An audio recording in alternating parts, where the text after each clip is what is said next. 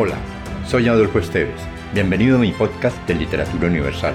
Acá encontrarás, entre otros, poesía, poemas, ensayos, mitos, leyendas y novelas. Relájate, atrévete y déjate llevar por el mundo de la imaginación y los sueños. De la poeta e ingeniera agrónoma Ana Milena López de Vélez, el poema Laberinto Suelta mi tobillo, no dejas tañer las campanillas.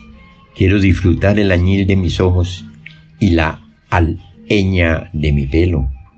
Observa el ondular de mis brazos y mi paso.